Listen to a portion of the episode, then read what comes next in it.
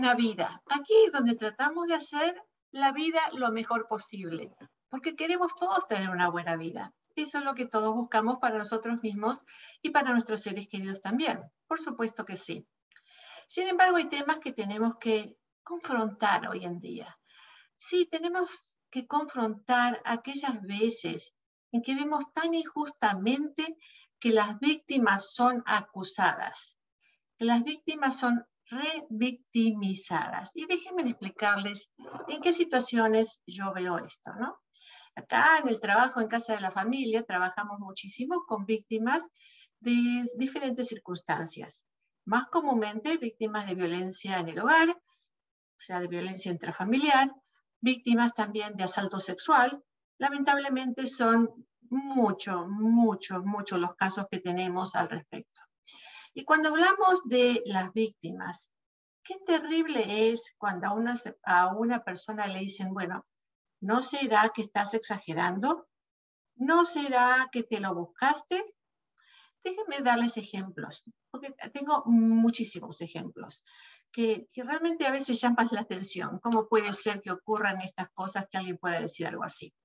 Principalmente cuando pienso en los menores de edad, las niñas, los niños, que van corriendo a mamá o a papá o a la abuelita y le dicen, me pasó esto, ¿no? Y, y, los abuelitos le dicen, o la mamá o el papá le dicen, ¿y qué hiciste para que te pasara esto, ¿no? Ahora, si voy a, enfocarme un poquito más en esas niñas, principalmente niñas, pero también niños que van y que le dicen al papá, a la mamá, al tío, a la tía, a la persona de confianza que le dicen, eh, el vecino me ha estado tocando o me ha estado diciendo o, me ha violado, ¿no? Que quieren decir una cosa terrible como esa. Y cuando le dicen, ah, estás exagerando, no te creo, ¿cómo puede ser? Eso es imposible, estás inventando, son cuentos tuyos, te lo soñaste. Imaginen ustedes cómo se pueden sentir esos niños que van buscando la ayuda, la protección del adulto para que los cuide, para, para que los proteja, ¿no? Lo, más básico, que lo pueda escuchar y decirle algo al respecto, que en lugar de que hagan eso, le dicen lo contrario. Le dicen que deben estar equivocados, que lo deben haber soñado o que están mintiendo.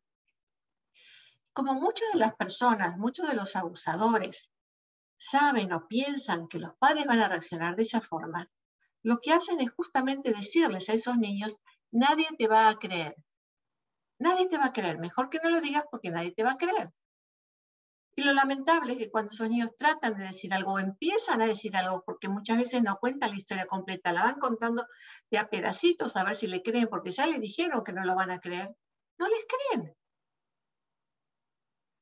Y, sí, uno puede decir que hay niños que son muy fantasiosos, que crean historias, pero créanme, cuando un niño viene con una historia y viene con detalles de esa historia, o sea, no con una acusación así por arriba, sino con cuando ya viene con detalles, es importantísimo creerle.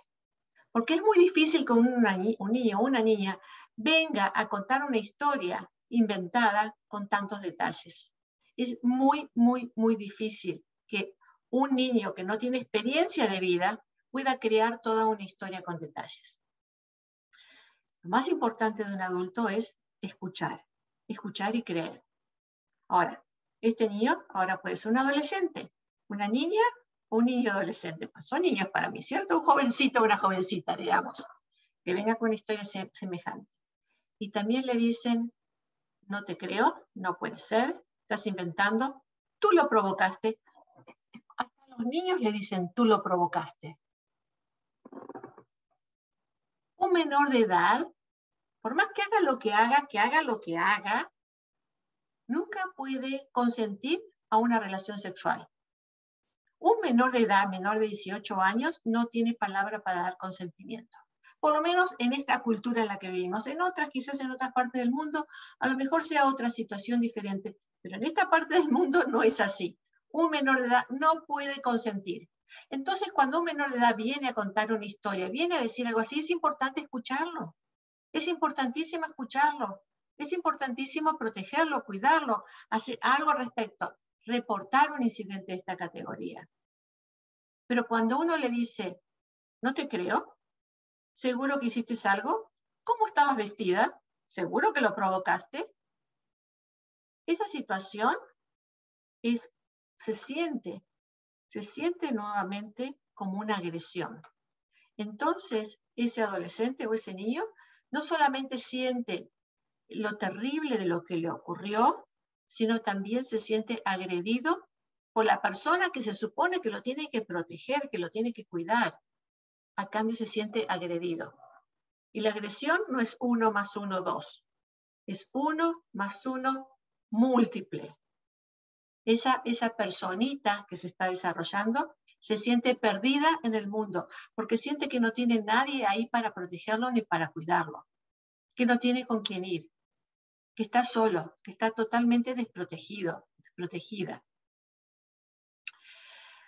Esto no solamente ocurre en casos de, de acoso sexual o asalto sexual, sino en tantos otros ámbitos de la vida, ¿no? En el caso tan común de la violencia intrafamiliar, de la mujer que, que, se guarda el secreto, que no le dice a los padres porque le dice, yo no quiero traer a mis padres semejante problema. Yo no quiero que mi familia se entere porque me da vergüenza que se entere. Yo no quiero que sepan porque me dijeron tantas veces que este hombre era un horror de persona y yo no les quise creer porque estaba enamorada ciegamente de él. Entonces, guardan el secreto, cuando es bajo esas premisas, por tanto tiempo, que después cuando escuchan algo así como, y seguro que se quedó porque le gustaba, seguro que le gustan los golpes, si hubiera querido, si hubiera querido, se hubiera ido antes. Ustedes no saben qué doloroso puede eso ser para una persona. Esa persona que finalmente después de tanta tortura, hombre o mujer, ¿eh? pero generalmente mujer, por eso me refiero a la mujer, decide finalmente voy a hablar, voy a decir algo al respecto, y de pronto vienen con una, una acusación de esa categoría, de qué seguro que le gusta. Dígame, ¿a quién le gusta recibir palos? Yo no he escuchado de nadie que le guste recibir palos. Ni aún el masoquista, que le gusta el masoquismo por una complacencia sexual, no le gusta recibir palos de esta categoría. No, en absoluto. En absoluto. A nadie le gusta recibir golpizas, ni malos tratos, ni malas palabras. A nadie. Ahora, tenemos la otra situación de la persona también que vive en, esta angustia de, la violencia en el hogar, de la violencia intrafamiliar, y la tolera por los hijos. Entonces siente que está haciendo algo grandioso por sus hijos, que está haciendo un sacrificio por sus hijos, y que se queda con esta persona por sus hijos sin saber las implicaciones que esto va a tener en sus hijos, que ya sabemos de por sí que son trágicas, que no debería quedarse por los hijos justamente, pero que en su mentalidad piensa que debería quedarse, que es su obligación, que se casó, con esta persona por amor y que, es alcohólico o drogadicto, entonces debería ayudarlo, no lo tiene que dejar, o que la familia de origen, sus padres le decían siempre que cuando uno se casa y se tiene que, quedar. Ese tipo de explicaciones y se quedó por lo que se haya quedado, o se quedó porque pensó, porque siempre le dijeron que era una tonta y que jamás podía depender de sí misma, que necesitaba de alguien, entonces se lo creyó y siguió viviendo con esa persona porque ¿qué iba a hacer? ¿De quién iba a depender? Porque en su mente no podía pensar que en algún momento podría vivir sola y se quedó y pasaron años y años y años hasta que aprendió a vivir con esa angustia, con ese malestar y entendió en su propia conciencia que esta era su cruz para vivir la vida así, porque no había otra forma, porque lo aprendió de esa forma. Pero llega un momento en que algo ocurre, quizás un llamado a la policía, viene la policía, hay un arresto, hay una separación, finalmente hay una separación, y viene alguien y le dice, ¿y por qué no llamaste antes a la policía? ¿Por qué no hiciste algo para defender a tus hijos? ¿Por qué no hiciste algo eh, para terminar con la violencia? Y esta persona se pregunta, yo hice mucho para terminar con la violencia. ¿Y qué es lo que hizo? Se aguantó. Se lo aguantó como un, un acto heroico de aguantarse tanta violencia, porque ella o él pensó que esta era una forma de dar amor, de, poder justamente ayudar a, esa pareja, a ese hombre o a esa mujer, eh, poder ayudarlo porque su, su, cometido era ayudar a su pareja en las buenas y las malas y si consumía alcohol, consumía drogas y se justificaba en su violencia por, usar drogas o alcohol, era su obligación ayudarlo. Así que en su mente esta persona ha sido realmente, se ha sentido responsable de ayudar, lo que podemos llamar dependencia codependencia, depende de la situación, pero en su mente ella hizo bien y de pronto la acusan de decir, no, ¿por qué te quedaste tanto tiempo? No, ¿cómo es que toleraste eso? Tendrías que haber hecho esto otro, tendrías que habernos, tendrías que habernos avisado, tendrías que haber llamado a tu hermano, tendrías que haber llamado a tu madre, tendrías que haber, tendrías que haber, tendrías que haber, todos tendrías que haber, que ella posiblemente sí consideró pero lo consideró que era un imposible en el momento, que su deber principal era otro y su cometido era otro y por eso hizo lo que tenía que hacer. Pero cuando alguien viene y le dice, no, es que tú hiciste mal, acusando nuevamente a la víctima. ¿Cómo se debe sentir esa persona? Habiendo vivido tanta tragedia y una vez que quiere salir de la tragedia, la acusan por haber supuestamente permitido la tragedia. Volvamos a la cuestión sexual. ¿Sí? Aquellas personas víctimas de una violación sexual, qué tragedia. Qué tragedia para un ser humano vivir semejante cosa. ¿Y qué es lo que a veces le dicen? Pues seguro que lo andaba buscando. Seguro que la forma en que estaba vestida. Y fíjense que no solamente algunas personas piensan de esa manera, algunas otras algunas otras letradas, como por ejemplo jueces, han dictaminado en contra de la víctima basados en estas teorías irracionales que uno puede estar buscando el ser violado sexualmente. Fíjense que en 1999 un juez en Italia dictaminó que la víctima no era víctima porque había salido con un jean muy, muy apretado. Supuestamente el que la violó ella tendría que haber colaborado con el que la violó porque era tan apretado el jean que ella tendría que haber ayudado a, bajarse el jean. ¿Pueden ustedes creer eso? Por eso es que hay todo un movimiento en el mes de abril, que es el movimiento del jean, ¿no? Donde todos nos ponemos un jean ah, en protesta por medidas de ese tipo. También pasó algo muy parecido en, en Miami, cuando un juez dictaminó algo semejante acerca de una mujer que andaba con minifalda. La realidad es que una mujer puede estar desnuda en la calle, que no puede estar desnuda porque sería exposición, estar expuesta es, un delito también, ¿no? Pero si una mujer está desnuda en la calle, supongamos, nadie tiene igual el derecho de violarla. Nadie tiene el derecho de violarla. Esa es la responsabilidad de uno. Pero sin embargo, en muchas culturas se piensa que la mujer puede incitar al hombre y el hombre entonces que está incitado por esa mujer que se viste provocativamente, entonces puede darle curso a sus impulsos, por decirlo así.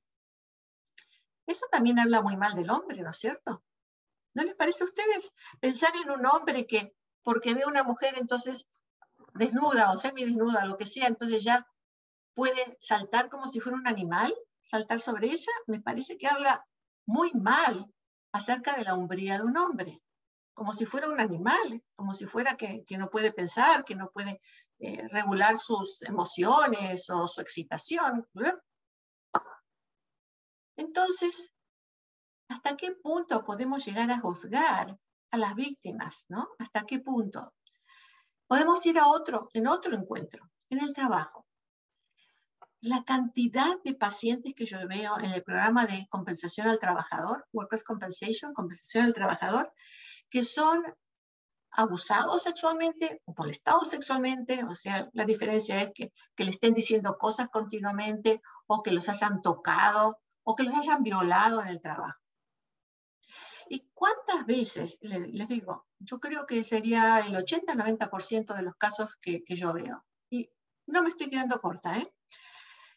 Los compañeros de trabajo después se enojan con la víctima por haber reportado a esta persona que los molestó sexualmente, los violó, lo que sea. Pobrecito él, él porque se quedó sin trabajo o porque lo regañaron o porque lo expulsaron, lo que sea.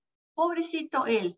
Piensan los compañeros más en, en la persona que fue la acusada, que fue acusada, ¿por qué? Porque cometió un delito, ¿sí? Y sin embargo los compañeros le dejan de hablar a la víctima o la acusan directamente por haber dicho algo. Realmente es muy notorio esto que ocurre, que muchas personas se, se llegan más hacia el victimario que a la víctima. En otros campos, en otros campos, en otros sentidos, hace poco alguien dijo, escuché de alguien que dijo, oh sí, lo que ocurre en Rusia y Ucrania, seguro que los ucranianos se lo merecen porque no firmaron el tratado, que firmaron el tratado, porque hicieron caso omiso del tratado, que se merecen, que se merecen que otro país venga a invadirles y matarles a, a la gente, a miles, así, que vayan a bombardear su casa, porque las razones que sean políticas, ¿A usted le parece que está bien que vayan a bombardear su casa, su familia, su, comunidad? Todo lo que usted conoce, que le bombardeen, que le, que le bombardeen todo porque... ¿Y, ¿Y buscar una excusa al respecto? No, los países pueden tener problemas unos con otros, pueden haber cosas para solucionar, pero está el entendimiento humano de una forma u otra, pero nunca una violencia de la categoría como hoy en día estamos viendo. Bueno, es muy posible que sean excusas, ¿no es cierto? Digamos, digan, eh, es que se merecen porque, bla, bla, que sea una excusa política y, que, porque sabemos que detrás de eso hay muchas otras cosas que tienen que ver con economía, con política, ¿no? Aparte. Pero de todas maneras, no me refiero ahora a los gobernantes, me, refiero ahora a la gente, a la gente que rápidamente busca una explicación de alguna categoría para justificar la conducta agresiva, violenta, aberrante de algunas personas. Entonces, si nos ponemos a pensar en qué es lo que ocurre en cada uno de nosotros, qué es lo que ocurre, cómo llegamos a tener ciertas ideas como para acusar al prójimo. Bueno, hay muchas teorías al respecto. Hay muchas teorías que podemos ver que tienen que ver cómo, cómo jugamos a los demás, cómo llegamos a ciertas conclusiones, ¿no es cierto? Y es que todos pensamos en que tiene que haber, por cada acto tiene que haber una consecuencia, una consecuencia lógica. Pensamos que el mundo vive en una lógica que el mundo tiene sus explicaciones, que para todo tiene que haber una justificación y una explicación. Indudablemente es una forma de vida, ¿no es cierto? Porque si vivimos en un mundo caótico, sin explicaciones, sin nada, pues entonces no tendríamos ni moral, ni ética, ni un curso de vida, ni algo en lo que fijarnos en la vida para seguir adelante. Sería todo caótico, como dije recién. Así que hay, claro, un lineamiento en nuestro pensamiento donde pensamos, si hago esto, va a ocurrir esto otro. Si pienso esto, ya decido esto, esto es lo que va a ocurrir. O sea que pensamos en que hay unas ideas que, que van a, a, a, continuar o a, unas ideas que, que, que, surgen debido a lo que conocemos de la vida. ¿no? Por eso es que siempre vamos a las personas mayores de edad o tendemos a hacer eso cuando pedimos consejo, porque se supone que las personas de mayor edad tienen más conceptos de la vida, tienen más experiencia de la vida y saben cómo guiarlo a uno. Claro, porque saben de, ese, de esa cuestión de que hay consecuencias a todo lo que vivimos. Pero en esa base de pensamientos de que hay cosas que nos pasan y que esas cosas tienen consecuencias, buscamos la lógica, buscamos el entendimiento. Sin embargo, cosas malas le pasan a gente buena. A usted le pasaron, a mí me pasaron, vemos a otras personas que les pasan. ¿Por qué? Porque no todo tiene esa lógica. No todo va con esa lógica.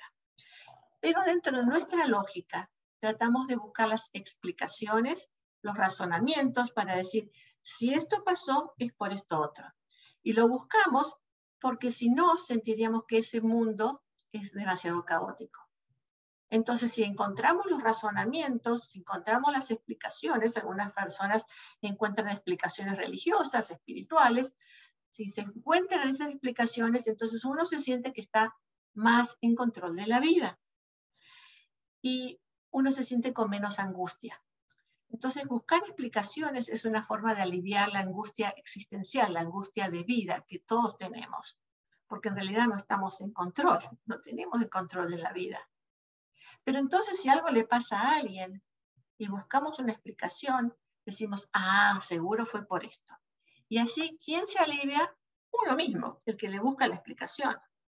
Por ejemplo, alguien se enferma de una enfermedad terrible y un cáncer, por ejemplo, un cáncer terminal, y dice, oh, seguro que le llegó esta enfermedad porque no hizo ejercicios, porque llevó una mala dieta, porque llevó una vida irregular, y empezamos a dar explicaciones o buscar explicaciones.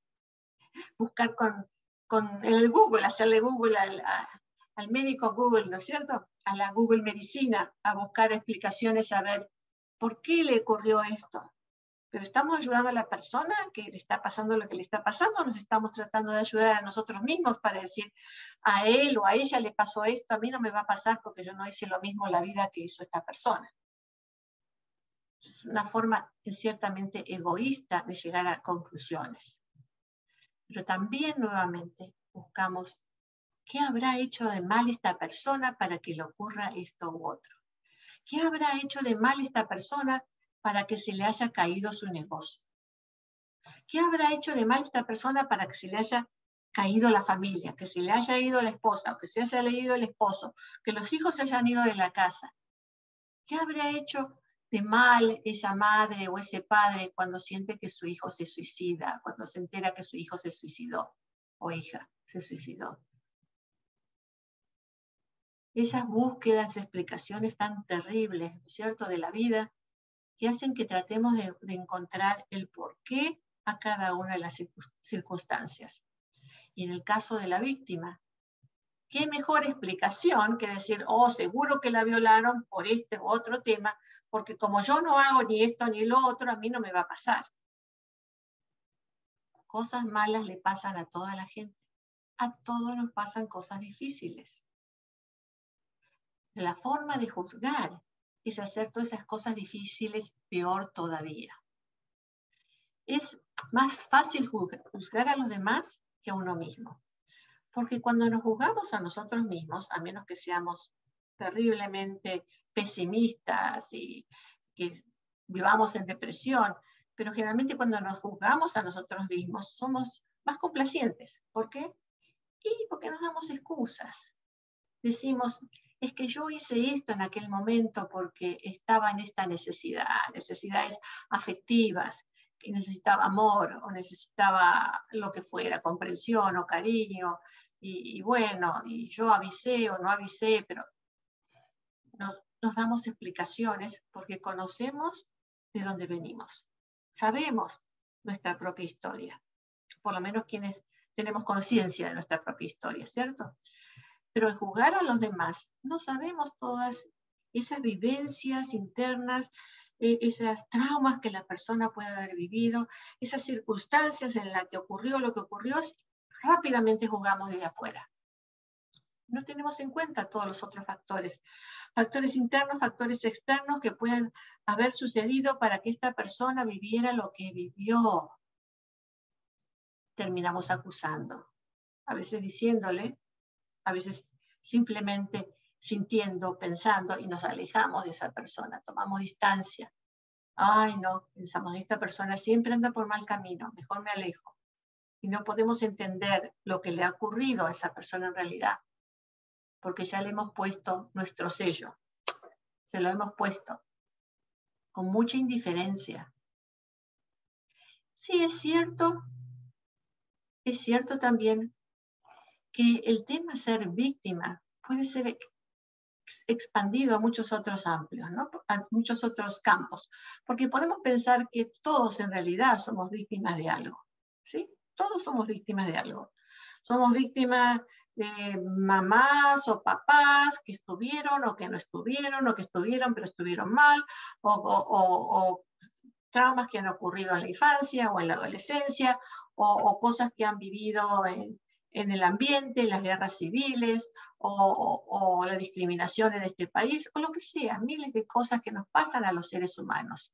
Pero todos sabemos que a partir de lo que nos pasó, actuamos de la mejor manera posible, ¿no? Con, nosotros mismos y con los demás. Eh, aprendemos, nos ajustamos, vivimos, pero no nos da eso, ninguna base, ninguna explicación, ningún permiso para actuar contra los demás, porque nosotros hemos vivido algo difícil, ¿cierto? Lo tenemos muy en cuenta. Sin embargo, hay un grupo de personas que piensan que tienen tanto resentimiento con la vida que actúan de esa forma, que no ejercen su dominio sobre los resentimientos que puedan tener y, que con alcohol, con drogas hacen todavía cosas peores. Y peor todavía cuando dicen que, oh, fue por el alcohol o las drogas que hice lo que hice, si no jamás hubiera hecho lo que hice. Excusándose bajo el alcohol y las drogas, usándolo como una excusa. De todas maneras, de una forma u otra, lo peor que podemos hacer cuando alguien ha vivido una situación difícil, una situación donde ha sido una víctima, es asociarnos de alguna forma con el victimario y, acusar nuevamente a la víctima. Hay muchas formas de acusarla. La podemos acusar directamente diciéndole fue tu culpa, tú lo buscaste, tú no te cuidaste, cuidaste, tú no me escuchaste, yo te lo anticipé, mira lo que hiciste, mira lo que dijiste, o mira lo que no hiciste, mira lo que no dijiste. Podemos acusar de miles de formas, y hay otras formas acusatorias que no son con palabras, pero que son con hechos, ¿no? Como cortar eh, la relación, tomar distancia con la relación, abandonar emocionalmente. Hay muchas formas de agredir. Y lo peor que podemos hacer cuando estamos con un ser querido y aún con un ser no querido, con cualquier otro ser humano, es acusarlo porque lo único que estamos haciendo es removiendo esa huella dolorosa y haciéndola más profunda y más profunda todavía. Nunca nos podemos permitir hacer semejante daño a ningún otro ser humano. Cuando algo le pasa, algo duro, algo difícil a alguien, no tenemos por qué decir, bueno, ¿y por qué te pasó esto? ¿Y qué podías haber hecho a cambio? Lo que podemos pensar quizás es, ¿cómo me hubiera yo sentido si hubiera estado en ese momento? A veces es demasiado duro pensar en eso. Es demasiado duro y no queremos pensarlo. Pero si vamos a abrir la boca o si vamos a poner un juicio sobre la otra persona, es importantísimo que nos pongamos en el lugar de esa persona.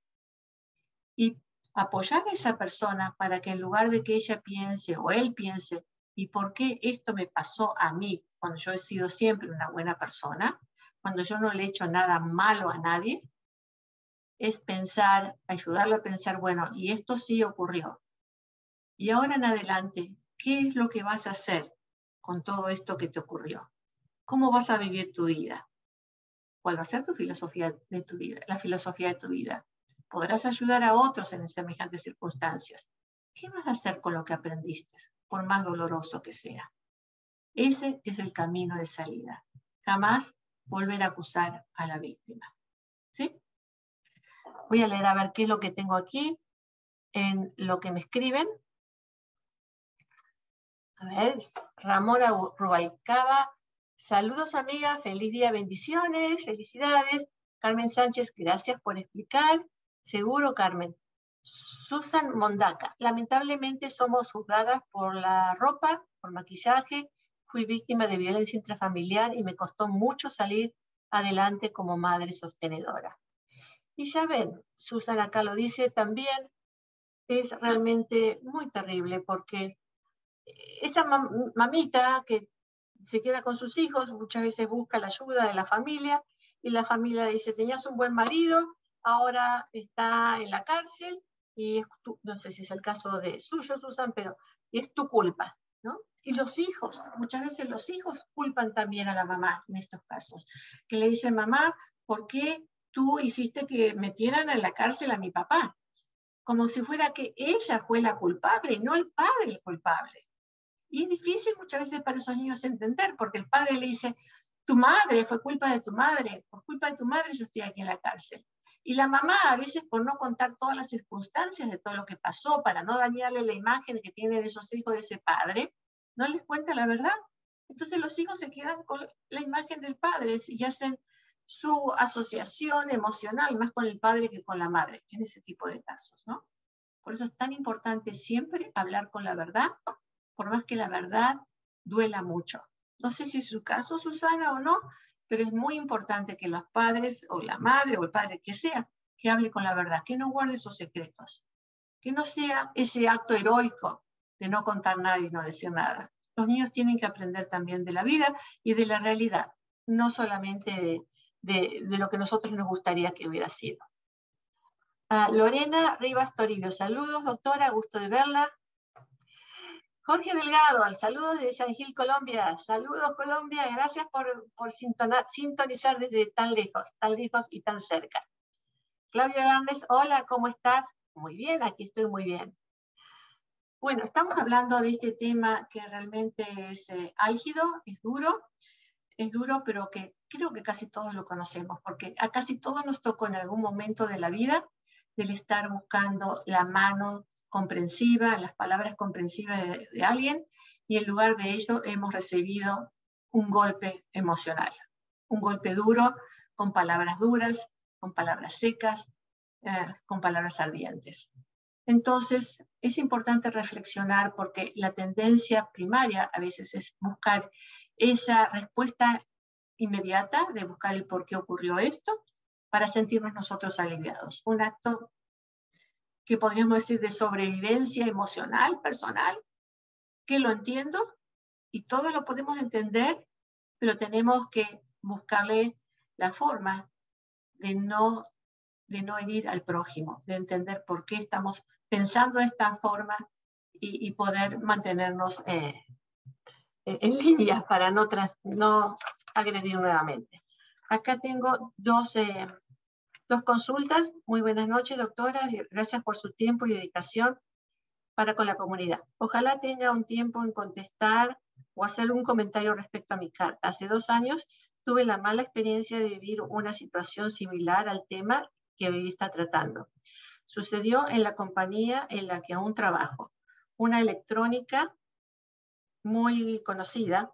Llegó una muchacha muy jovencita y con poca experiencia. Se inició la línea, pero rápidamente el supervisor la ascendió y empezó a darle horas extras para que se quedara más tarde. Con el tiempo, el supervisor empezó a manipularla y a chantajearla y a hacerle comentarios inapropiados y más tarde a tocarla. Ella, asustada y con miedo a perder el trabajo, soportó durante meses ese maltrato. Algunas de nosotras nos dimos cuenta de su cambio de comportamiento alegre y extrovertido a una chica callada y tímida. Le estuvimos en principio haciendo preguntas y se rehusaba a contestarlas. Finalmente nos contó lo que le sucedía y la convencimos de que denunciara con el tiempo que, denunciara. Con el tiempo la despidieron. El supervisor, para la gran cantidad, ah, despidieron al supervisor, pero la gran cantidad de empleados terminó culpándola y haciéndola bullying hasta que le hicieron renunciar al trabajo y se le ha hecho difícil volver a encontrar uno nuevo. Bueno, eh, Ligia, Ligia escribe esto. Ligia, esta es una situación eh, común eh, lamentablemente ocurre, pero muchas otras oportunidades, cuando alguien como ella, como esta empleada que tú mencionas, dice algo, resulta que surgen otras mujeres alrededor que también han vivido la misma experiencia. Y a partir de que una habla y dice algo para parar la situación, las otras toman fuerza para también poder parar la situación. Eso lo he comprobado también muchísimas veces. Que cuando alguien se queda callado y no dice nada, permite que la situación continúe, continúe desarrollándose de la misma forma y ese supervisor que se siente que tiene el poder y el control sobre su harén, porque así lo debe sentir, lo sigue haciendo. En cambio, cuando alguien protesta, alguien dice algo y, y otras personas la apoyan, cuando la apoyan, entonces es cuando tienen mucho más fuerza para parar esa situación. Yo creo que estamos en una sociedad donde estas situaciones se están exponiendo cada vez más y algunos supervisores quizás en el pasado seguían actuando de esta forma, ya hoy en día no lo están haciendo y esperemos que esto se termine cuanto más fuerza tenga eh, las leyes para contrarrestar este tipo de situaciones. Y eso se está dando, sabemos que la ley es bien fuerte al respecto. Pero es importante apoyar, apoyar a esa muchacha que dijo algo. Y es importante que así como usted elige que se dio cuenta, pueda también defenderla contra los otros que le hicieron bullying a la víctima. Justamente eso es lo irracional de la situación, ¿no? El bullying que le hacen a la víctima, que la vuelven a victimizar. Hasta que llega un momento que es insoportable y se tiene que ir, lógicamente, se tiene que ir porque es insoportable. No dudo que vuelva a encontrar otro trabajo en otro lugar. Hoy en día hay mucho trabajo, eh, no es tan difícil encontrar trabajo, por suerte. Así que tengo fe en que su amiga, su compañera, va a poder volver a encontrar trabajo. Pero este es el momento de poder actuar. Entonces, Ligia, aunque esta compañera de trabajo no está, yo le encargo a usted que hable con sus compañeros de trabajo y que los eduque, porque lo que falta aquí es educación. Una persona va a trabajar, va al trabajo para trabajar y no para que nadie le esté tocando, manoseando, hablándole inapropiadamente y mucho menos eh, acosándola sexualmente. Es muy importante, se lo pido a usted que tome responsabilidad al respecto, que así como en este momento me está escribiendo a mí, porque lo hace en un acto de confianza, en un acto de ayuda, de pedir ayuda, también usted pueda transmitirle estas palabras a sus compañeros dígales que la, forma que le han hecho bullying es una forma de aliarse con una persona que está abusando de su poder y su control, de su control. Por lo tanto, ustedes, ustedes que están reaccionando de esta forma, hacen lo mismo, están, están asociándose, por lo tanto, ustedes son tan culpables como el que ha actuado mal. Lo mismo, lo puede comparar quizás con un robo, ¿no es cierto? si hay un ladrón y hay personas que ayudan a este ladrón o que lo encubren o, que lo justifican, es como que esas personas, esas personas hacen alianza con el ladrón y son también ladrones, en cierta forma, ¿sí? Porque están haciendo esa alianza. Explíqueles, infórmeles, edúqueles. Yo creo que necesitamos mucha educación, mucha educación. Y estoy pensando en cosas tan sencillas, ¿no es cierto? ¿Por qué cuando alguien se cae la gente se ríe? ¿Lo ha pensado usted? ¿Por qué? ¿Por qué no podemos ver a la persona que está en dolor? Estamos hablando de un dolor emocional, estamos hablando de un dolor físico y también nos reímos. A ver, acá tengo otra consulta. Esta es de Ernesto, dice doctora, hace una semana atrás mi sobrina salió a una fiesta acompañada de sus amigos. El efecto del alcohol y la tarde de la noche le hizo tomar la decisión de quedarse a dormir. Y uno de los muchachos, al verla dormida, abusó de ella aprovechando su condición de fragilidad y sus otros compañeros le siguieron. Hoy en día, la gran mayoría de sus supuestos amigos la culpan, porque según ellos, ella la estuvo buscando por haberse quedado sola. Qué terrible esto es que para estos muchachos nuevamente, como les explicaba antes, es más fácil decir, ella tuvo la culpa, ella se expuso, ella tomó demasiado, ella se quedó a dormir o lo que sea que estén diciendo por ahí para justificar la violación en grupo. ¿Se dan cuenta qué ridículo que puede llegar esto? ¿A qué punto podemos llegar a pensar en este tipo de cosas?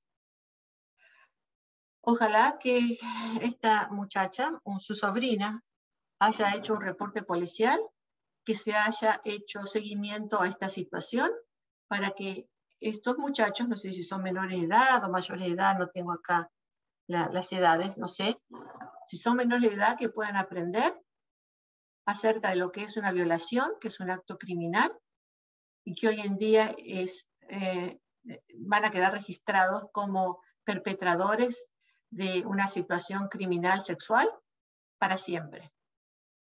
Es un cargo muy, muy, muy, muy grave.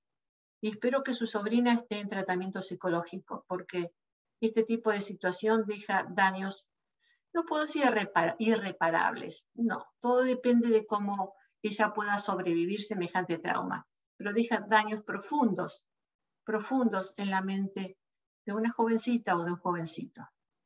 Así que lamento, lamento muchísimo, Ernesto, espero que la pueda ayudar y, y bueno, lamentablemente esto ocurre mucho también en las universidades.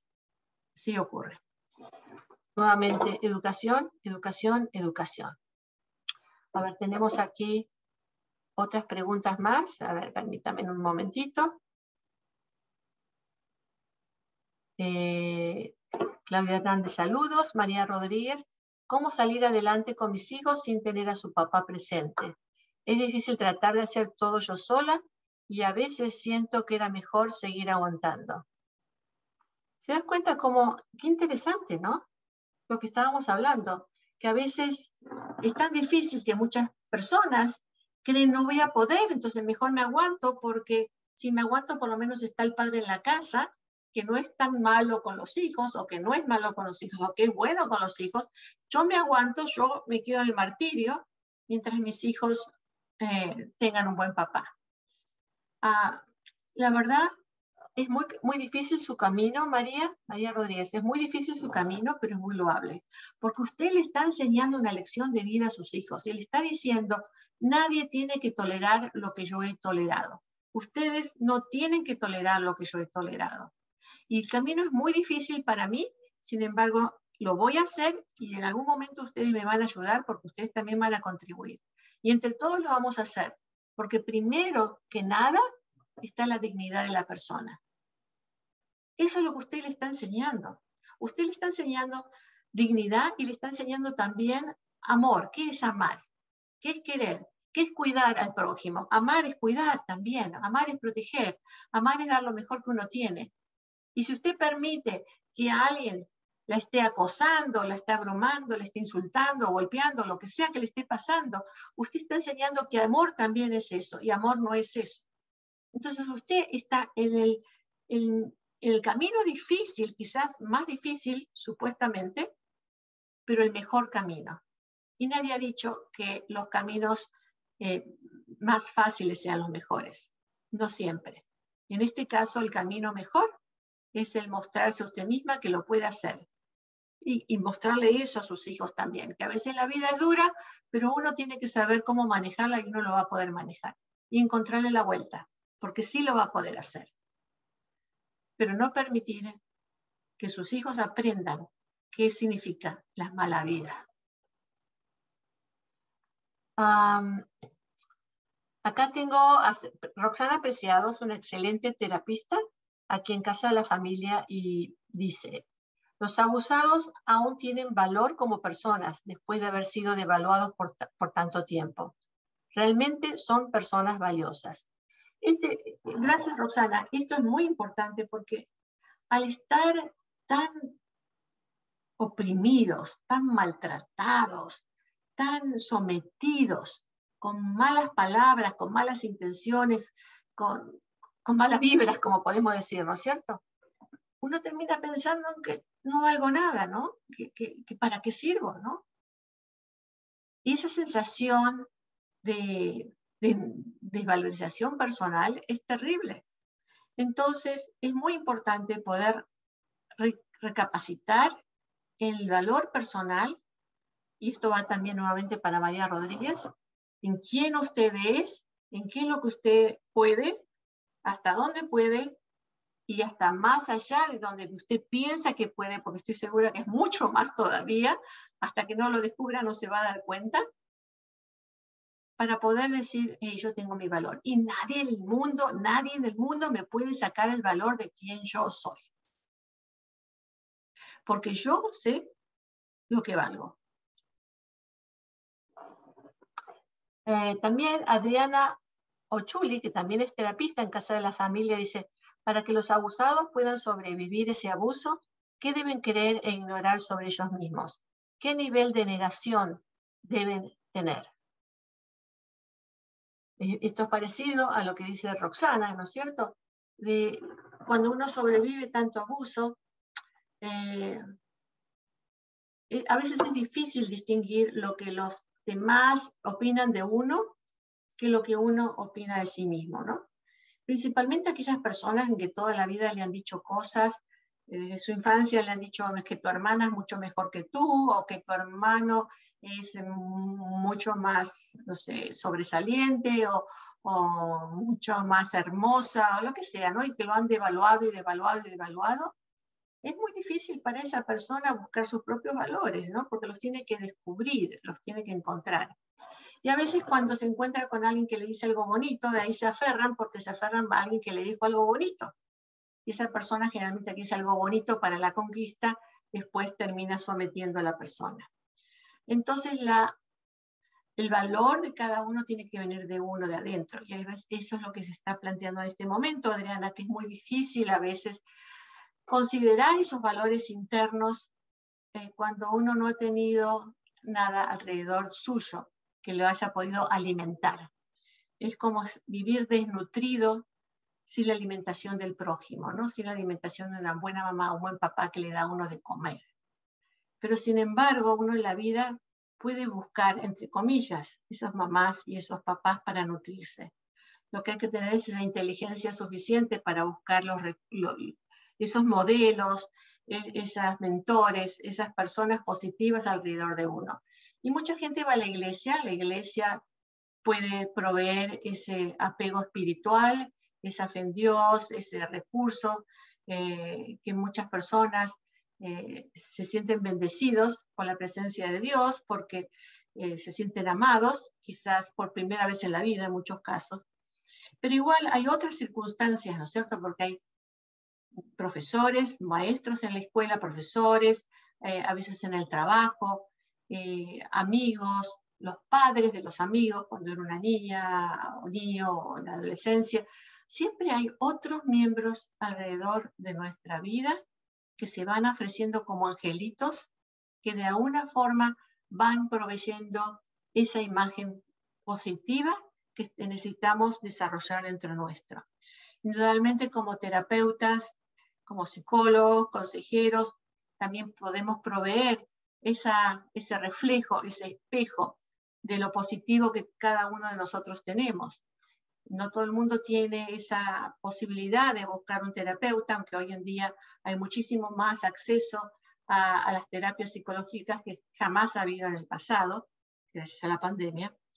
Eh, pero hay muchas formas de poder hacerlo.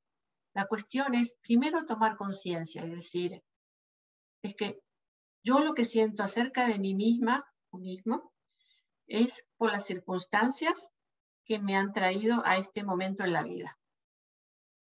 Eh, reconozco que me ha faltado padres positivos o una madre positiva, lo que me faltó, no sé, lo que les ha faltado, ¿no es cierto? Entonces ahora es mi trabajo de vida suplementar todo eso que me faltó, buscando en las personas en, quien puedo confiar, y ahí está mucho de la sabiduría, saber en quién uno puede confiar, buscando en quién yo pueda confiar para alimentar toda esa desnutrición que he tenido durante mi vida. Es un trabajo duro, es un trabajo muy, muy bello, es un trabajo muy espiritual, es un trabajo de amor, es un trabajo de vida, y es un trabajo fundamental para una buena vida. Ah, Jorge Delgado, doctora, sus charlas siempre tan sabias, Dios las siga bendeciendo con sabiduría para que siga ayudando a todas estas personas que han sido maltratadas. Muchísimas gracias, Jorge, muchísimas gracias. Lo importante del tema de hoy es no acusar a la víctima, no revictimizar, tener muy en cuenta que estos dolores son muy profundos y que a veces con una palabra podemos ayudar inmensamente a alguien o con una palabra podemos destruir una ilusión, unas ganas de vivir. Tomemos conciencia de ellos. Buena vida. Hasta la próxima.